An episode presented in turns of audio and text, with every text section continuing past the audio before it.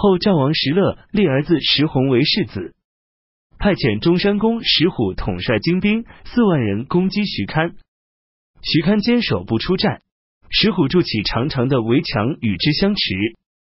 前赵国主刘耀自为统帅，攻击杨南敌，杨南敌迎战不能取胜，退走保守求池，求池低卒，羌族的许多部族。以及原来晋王司马宝的部将杨涛、陇西太守梁勋都投降刘耀。刘耀从陇西迁徙一万多户到长安，然后进攻求池。适逢军中疫病流行，连刘耀也染上疾病。刘耀准备领兵退还，又怕杨南敌追袭于后，便派光国中郎将王广游说杨南敌，向他剖明利害。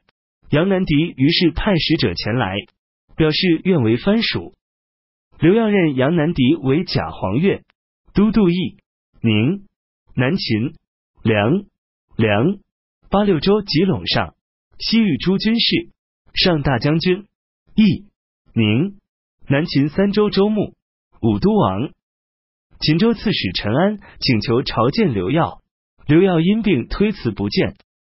陈安发怒，以为刘耀已死。纵兵大肆劫掠后返回，刘耀病情沉重，只能乘坐马车返回。派部将呼延随后监护辎重。陈安在半路截击，抓获了呼延，对他说：“刘耀已经死了，你还辅佐谁呢？我将和你共创大业。”呼延斥骂说：“你接受别人的宠爱，俸禄却又背叛他，自己瞧瞧你的智能，哪点比得上主上？”我看你的首级不久将会悬挂在上京市示众，还谈什么大业？你应该快快杀了我！陈安发怒，杀死呼延，让呼延的长史鲁平当参军。陈安派兄弟陈吉率领三万骑兵追袭刘耀，遭到魏将军呼延瑜的反击，陈吉被杀。陈安于是回道上，派部将攻克了城。陇上的氐族。羌族部落都归附了陈安，陈安拥有兵众十多万，自称大都督、假黄钺、大将军、雍、梁、秦、梁四州州牧和梁王，任命赵牧为相国。鲁平对着陈安大哭说：“我不忍心看陈安的死啊！”陈安发怒，命令将他斩首。鲁平说：“死亡本是我分内之事。”把我的头悬挂在上街市，我要观看赵国斩杀陈安。于是被杀。刘耀听说此事，悲痛的大哭，说：“贤人是民众的寄望所在。陈安在应当求贤而用的时候，却多杀贤人。我由此得知，他不会有什么作为。”修图王十五县桑城投降了前赵，赵国让十五出任秦州刺史，赐封九泉王。元帝征召戴渊、刘伟来健康参与防卫。刘伟到达之时，百官们在道路上迎接刘伟，把头则掀起，露出前额，高谈阔论，意气昂扬。等到入见元帝，和刁协一起劝元帝将王室宗族尽数诛杀，元帝不同意，刘伟才显露出畏惧的神色。司空王导率领唐帝中领军王遂，左卫将军王。侍中王侃、王斌以及各宗族子弟二十多人，每天清晨到朝廷等候定罪。周将要入朝，王导呼唤他说：“周，我把王氏宗族一百多人的性命托付给您。”周连头也不回，直入朝廷。等到见了元帝，周阐说王导忠诚不二，极力为他辩白。元帝听从了他的意见，周心中欢喜。以致喝醉了酒，周走出宫门，王导还在门外等候，又呼唤周，周不与他交谈，环顾左右说：“今年杀掉一干乱臣贼子后，能得到斗大的金印，记挂在臂肘之后。出来以后，又奏上表彰，便明王导无罪，言辞十分妥帖和有力。王导不知道这些事，对周生为怨恨。”元帝令人把朝服送还王导，召王导觐见。王导跪拜叩首致地，说：“叛臣贼子，哪一个朝代没有？想不到现在我出在臣下宗族之中。元帝来不及穿鞋，赤脚拉着他的手说：“王茂宏，我正要把朝廷政务交给你，你这是说的什么话？”三月，任命王导为前锋大都督，授予戴渊骠骑将军。元帝下诏说：“王导为大义灭亲，可以把我人安东将军时的符节交给他。”又任命周为尚书左仆射，王遂为尚书右仆射。元帝派王去告诉王敦，让他停止叛乱。王队拒不从命，扣留了王。王又为王敦效力。征虏将军周札素来为人阴险，贪图私利。元帝任他为右将军，都督石头地区军务。王敦军队日益临近，元帝让刘伟驻军金城，令周札驻守石头，自己亲自披上甲衣，巡视郊外的军队。又任命甘卓为镇南大将军、侍中、都督荆州、凉州军务，任命陶侃兼领江州刺史职。让他们各自率领所部跟随在王敦军队之后。王敦到达石头，想攻击刘伟。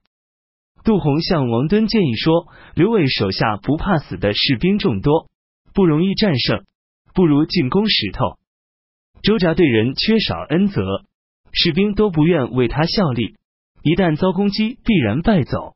周札兵败，则刘伟自己就会逃走。王敦采纳了杜洪的意见。任命他为前锋，进攻石头。周札果然打开城门，让杜洪入城。王敦占据石头后，感叹的说：“我既为叛臣，再也不会做功德盛大的事情了。”谢坤说：“为什么这样呢？只要从今以后，这些事一天天淡忘，也就会一天天从心中消失了。”元帝令刁协、刘伟。戴渊率领兵众进攻石头，王导、河州、郭义、于谭等分三路出击，刁协等人的军队都大败。太子司马绍听说以后，打算自己率领将士与敌人决战，坐上军车正要出发，中庶子温峤抓住马勒头劝谏说：“殿下是国家君位的继承人，怎么能逞一己之快，轻弃天下而不顾？”抽出剑斩断马的腰带。司马绍这才罢休。王敦聚集军队，不朝见元帝，放纵士卒劫掠财物，皇宫、朝廷里的人奔逃离散，只有安东将军刘超屯兵不动，当值护卫，以及侍中二人在元帝身边侍奉。元帝脱下军衣，穿上朝服，环顾四周，说：“王队想得到我这个地方，应当早说，何至于如此残害百姓？”又派遣使者告诉王敦说：“你如果还没有将朝廷置于脑后，那么就此罢兵，天下还可以安然相处；如果不是这样，那么朕将回到狼邪，为贤人让路。”刁邪、刘伟战败以后，都进入宫中，在太极殿东侧街与元帝相见。元帝拉着刁邪、刘伟的手，流泪哭泣，呜咽有声。劝说并命令二人出逃，以避灾祸。刁协说：“我将守卫到死，不敢有二心。”元帝说：“现在事情紧迫了，怎么能不走呢？”于是下令为刁协、刘伟准备随行的人马，让他们自谋生路。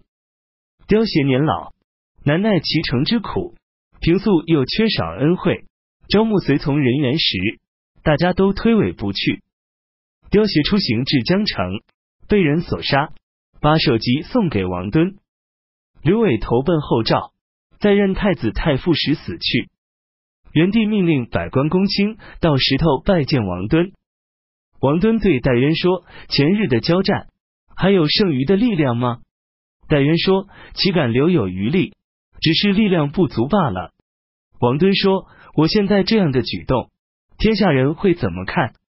戴渊说：“只看到表象的人说是叛逆，体会诚心的人说是忠贞。”王敦笑着说：“您可以称得上会说话了。”王队又对周说：“周伯仁，您辜负了我。”周说：“您依仗武力违背顺上的道德，我亲自统帅六军，不能胜任，致使君王的军队战败奔逃。这就是我辜负您的地方。辛未十八日，元帝实行大赦，任命王队为丞相，都督中外各军，录尚书事，江州牧，赐封武昌郡公。王队都推辞不受。